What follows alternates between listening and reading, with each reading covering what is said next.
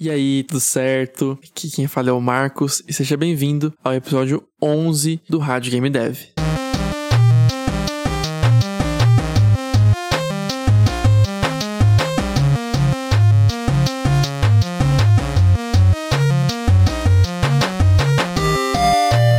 Eu já fiz alguns episódios falando sobre jogos específicos tem um episódio sobre Rift Raccoon, que é o meu primeiro jogo da Steam, que eu publiquei na Steam. E tem o episódio sobre o Guardian Bot, que foi o primeiro jogo de plataforma que eu desenvolvi. E seguindo essa linha de falar sobre os jogos que eu desenvolvi, eu vou falar hoje sobre Ninja Sepulcro, que foi o primeiro jogo de plataforma de quebra-cabeça que eu desenvolvi. E aqui eu vou seguir a linha desses outros podcasts também, falando sobre jogos, que o objetivo é falar sobre os meus acertos, sobre os meus erros, como é que eu fiz algumas coisas, o que, que eu faria diferente e com isso então te ajudar a aprender sobre esse gênero de jogos, o subgênero de plataforma de quebra-cabeça, e com isso então conseguir desenvolver quebra-cabeças ou quebras-cabeças, não, quebra-cabeças, com certeza quebra-cabeças, melhores para os seus jogos de quebra-cabeça, quem sabe até não de plataforma, mas jogos de quebra-cabeça que não sejam de plataforma também. E eu vou falar muito aqui sobre level design, porque nesse jogo, Ninja Sepulcro foi o primeiro jogo de plataforma que eu realmente comecei a colocar em prática ideias de level design muito mais concretas.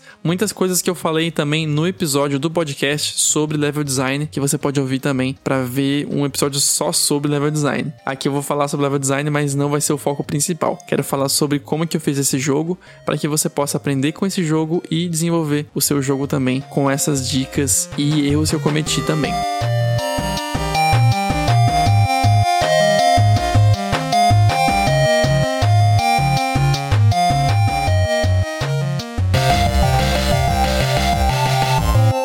Guardian Bot, que eu falei num podcast anterior, ele foi um jogo que eu fiz por conta própria. Eu fiz ele porque eu queria fazer um jogo, fui lá e fiz.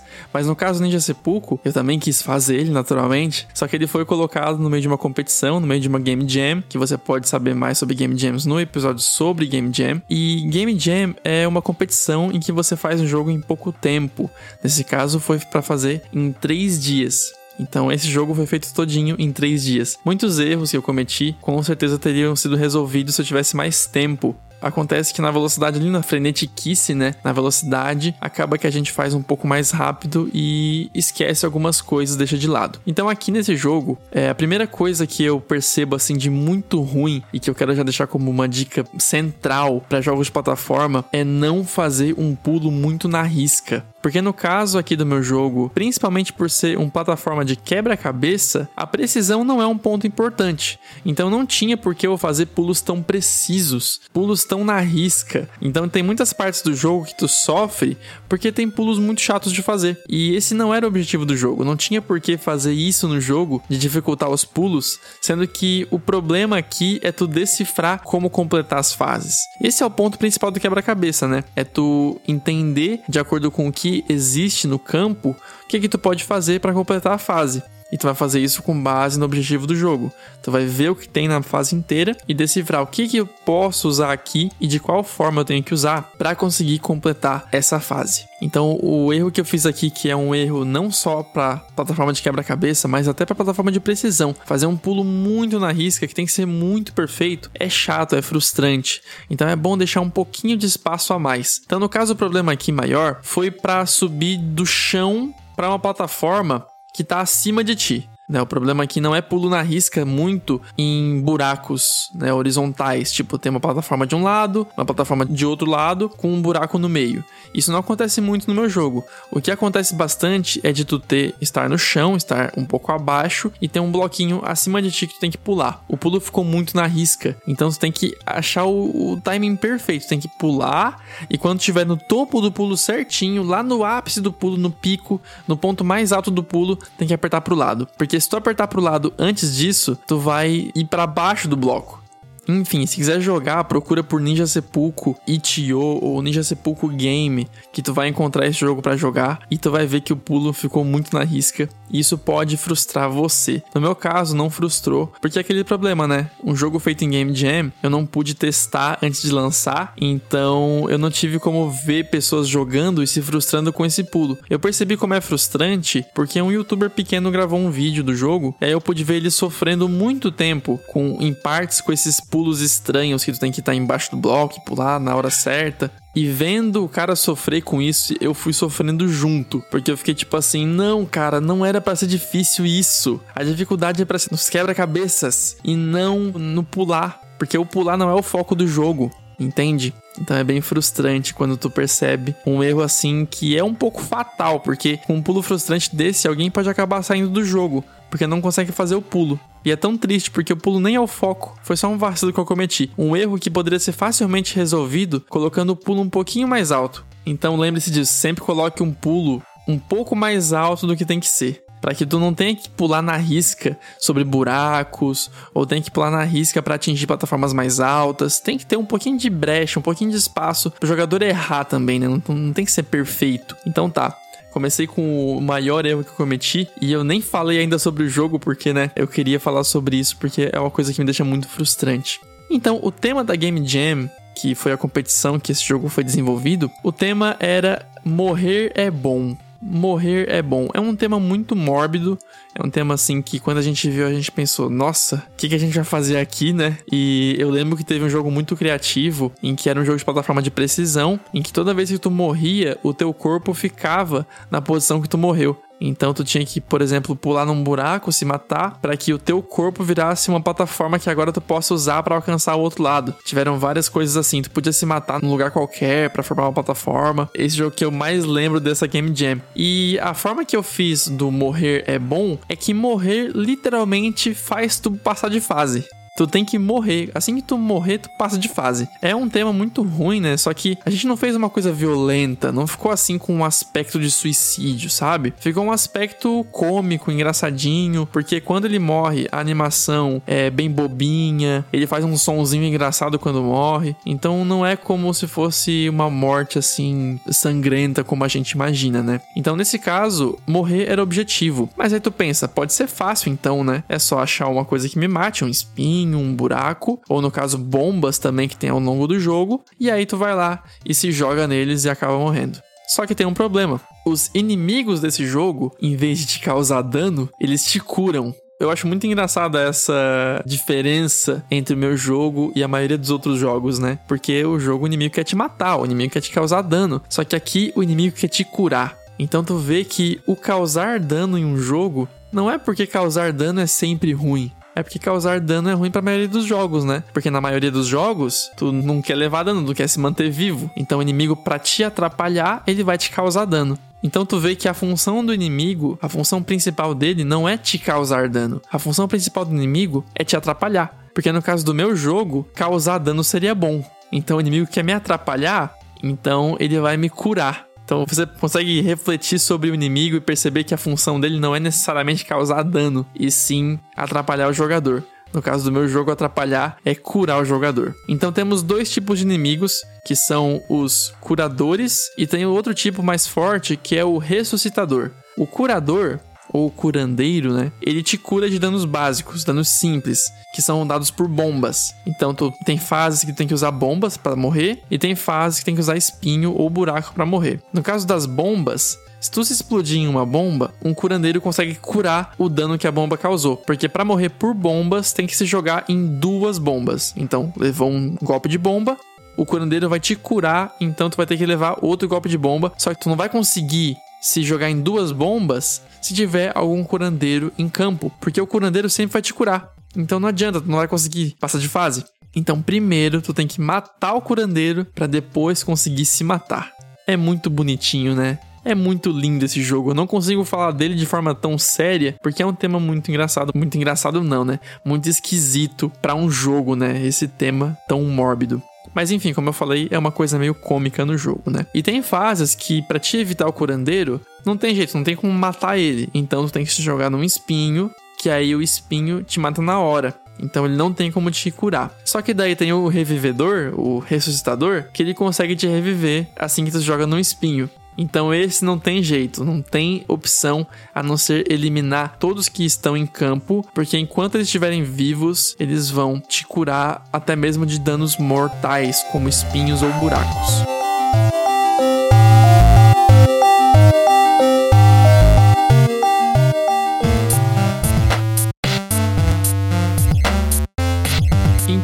Partida comum de Ninja Sepulcro, uma fase comum, acontece assim, ó. Tem tu spawnando, nascendo em um lugar específico do mapa e tem armas disponíveis para te usar para eliminar os inimigos. E por último, tem uma forma de concluir a fase. Então tu tem o jogador, tu tem os inimigos, que são os curandeiros e ressuscitadores. Algumas fases têm curandeiros, outras têm os dois tipos e outras têm só ressuscitadores.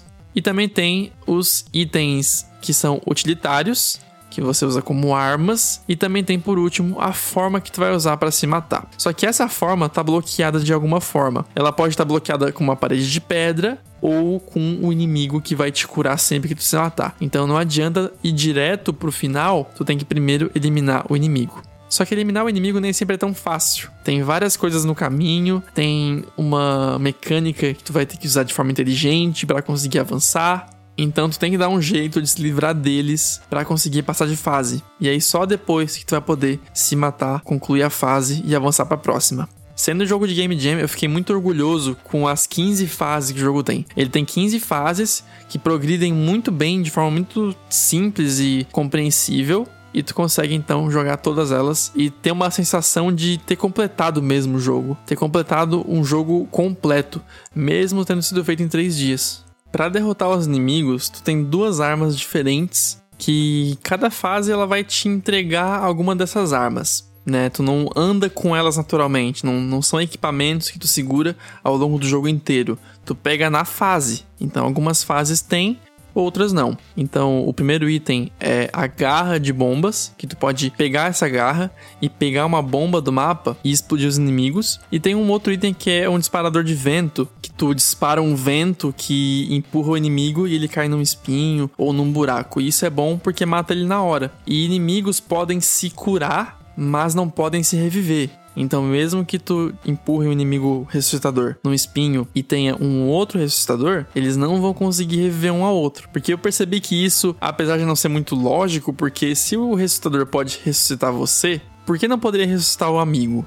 Não faz sentido, né? Só que como é que ia ser feito para matar os dois ao mesmo tempo? Porque se tiver dois inimigos ressuscitadores ao mesmo tempo, tu tem que matar os dois ao mesmo tempo pra tu conseguir passar de fase porque senão eles sempre vão ficar se ressuscitando. Pensando agora aqui, uma solução seria tu colocar um tempo, né? Como se ele tivesse tipo carregando a magia de cura, de reviver, então tipo uns 10 ou 15 segundos até o inimigo conseguir ressuscitar o amigo dele poderia ser uma opção, mas eu achei mais interessante naquele momento fazer que eles não se ressuscitam e assim eu tive então como concluir o jogo. Quando eu comecei o jogo, eu tinha essa ideia de como ele ia ser. A regra principal é tu se matar e tem inimigos que querem te impedir isso de acontecer, te curando. Então, quando eu comecei a fazer as fases, lá na primeira fase, eu tinha em mente o inimigo curandeiro, o que cura os danos básicos. E para te evitar ele, tu tinha então que se jogar em uma coisa que te mate na hora, um espinho ou um buraco. Só depois, ao longo do jogo, que eu fui pensando, tá bom, esse conceito de se jogar num espinho não vai se sustentar ao longo do jogo inteiro, porque eu vou sempre bloquear os espinhos então, e vai ter momentos então que eu nem preciso matar os inimigos, porque é só eu liberar caminho pro espinho. Então não tem que matar o inimigo nesses casos. E é aí que veio a ideia pro ressuscitador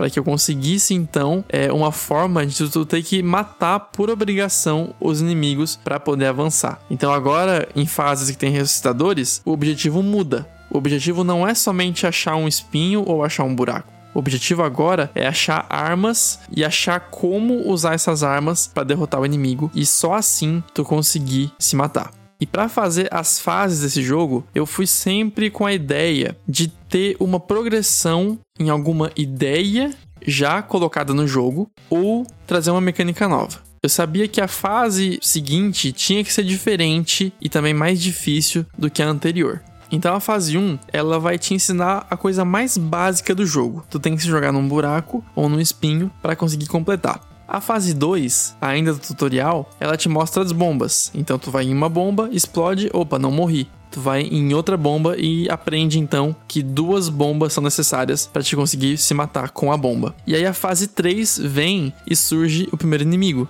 E aí tu consegue ver agora qual é o teu objetivo, que é se matar de uma forma que o inimigo não te atrapalhe e não te cure.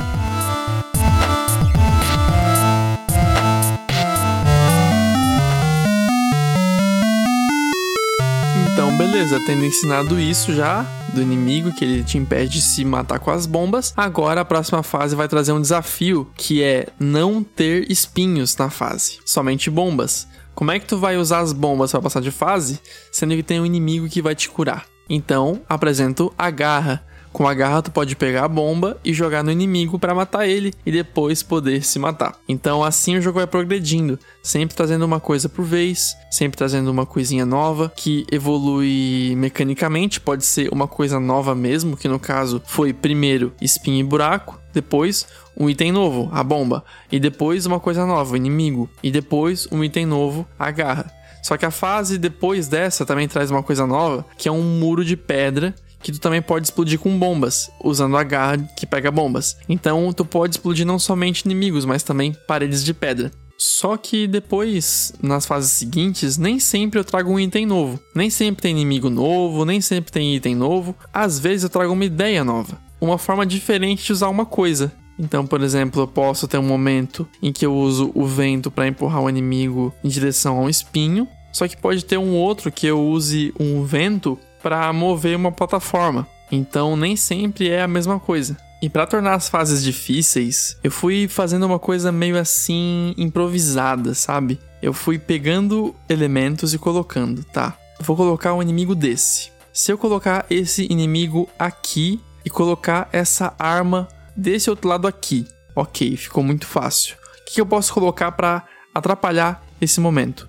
Ah, posso colocar isso. Só que o inimigo não pode ser morto antes desse outro inimigo, senão o jogador se encurrala. Só que eu tô falando dessa forma aqui porque foi assim mesmo que eu fiz as fases foi feito de forma assim, colocando elementos e vendo se ficava difícil, se ficava fácil, para que cada fase depois da anterior fosse mais difícil. E a última fase, a fase 15, ela é muito difícil e tem muita tentativa e erro que o jogador tem que fazer para passar de fase. Só que eu mesmo, criando a fase, eu fui testando, tá? O que acontece se eu colocar essa plataforma aqui, essa aqui, esse item aqui, o inimigo aqui, o inimigo aqui. Aí eu fui vendo como que o jogador teria que lidar com o inimigo numa posição, com a arma em outra, e assim então vendo a dificuldade que a fase ia ter. Então, o quebra-cabeça eu consegui fazer de forma improvisada, só que com muito teste aqui mesmo por conta própria, seria ideal ter teste com outras pessoas também, só que naquele caso de Game Jam só eu tinha como testar. E somente tendo uma ideia, assim, uma ideia de relance, né, de como a fase seria e improvisando os elementos, claro, já tendo as mecânicas prontas, né, como nem sempre eu criava mecânica nova, às vezes eu tinha que criar fase nova com mecânica que já existe. Então eu tive que reposicionar os elementos e ver como o jogador poderia interagir de forma diferente com coisas que já existem. E numa fase seguinte, que eu quisesse criar uma coisa nova, só que ficasse difícil com itens que já existem, eu poderia então fazer um item novo. E esse item novo, então, vai poder interagir com os itens que já existem, e assim eu posso criar mais umas três fases somente mostrando esse item novo. Então veja que até mesmo aqui no jogo de plataforma de quebra-cabeça, várias regrinhas de level design que eu falei no episódio sobre level design do Rádio Game Dev também se aplicam aqui a você introduzir mecânica, a você progredir a mecânica e quando trazer mecânica nova, que seja de forma de introduzir ela, para que o jogador possa aprender, fazer uma fase de quebra-cabeça que tenha que pensar, só que ainda assim fique simples ele aprender a mecânica nova. O que acontece, né? Um exemplo prático. Tem a fase que eu introduzo a plataforma que se movimenta. Para movimentar essa plataforma, tem que disparar um vento nela com arma de vento, que pode ser tanto disparado em cima dela, tu pode atirar o projétil e fazer o projétil bater nela, que ela se empurra, ou tu pode atirar o vento estando em cima da plataforma. E dessa forma ela vai ser empurrada para o lado oposto que tu atira. Então tu está em cima, atirou para a esquerda, o vento faz uma pressão que empurra a plataforma para a direita. Isso então eu tento ensinar com uma fase que introduz a mecânica. Só que essa fase não é tão fácil porque tu ainda assim vai ter que usar da lógica, realmente tem um quebra-cabeça ali. Só que a parte quebra-cabeça tá é, mais dificultada nos elementos que o jogador já conhece, que é o tiro de vento e tem o um inimigo ressuscitador no meio da história. Então o quebra-cabeça não tá tanto no item novo, mas sim em usar os itens que tu já conhece com o item novo.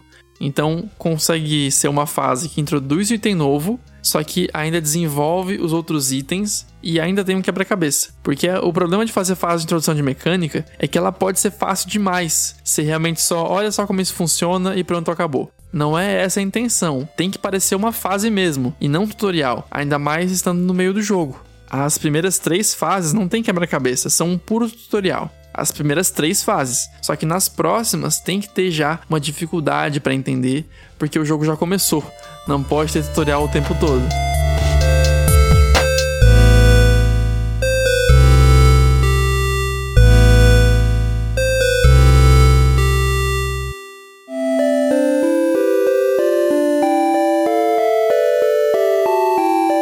Como eu falei, eu fico muito feliz em ter feito esse jogo, porque foi a primeira vez que eu sentei e realmente fiz level design. Eu planejei no papel as mecânicas, aonde que eu ia mostrar elas, qual seria a progressão das fases. Isso foi muito gostoso e foi nesse jogo que eu peguei um gosto muito grande por fazer level design e por montar mecânicas que avancem o jogo, dificultem ele e como que eu introduzo as mecânicas de forma compreensiva no meio do jogo. Foi aí que eu apliquei e então eu reforço para você sobre o level design, sobre a importância dele e nesse jogo eu consegui fazer isso bem e eu espero que você consiga fazer bem nos seus jogos. Espero que algum ponto que eu trouxe nesse episódio tenha feito sentido para ti, que tenha entendido, que tenha gostado e vejo você então no episódio 12 do Rádio Game Dev que sai semana que vem. Até mais.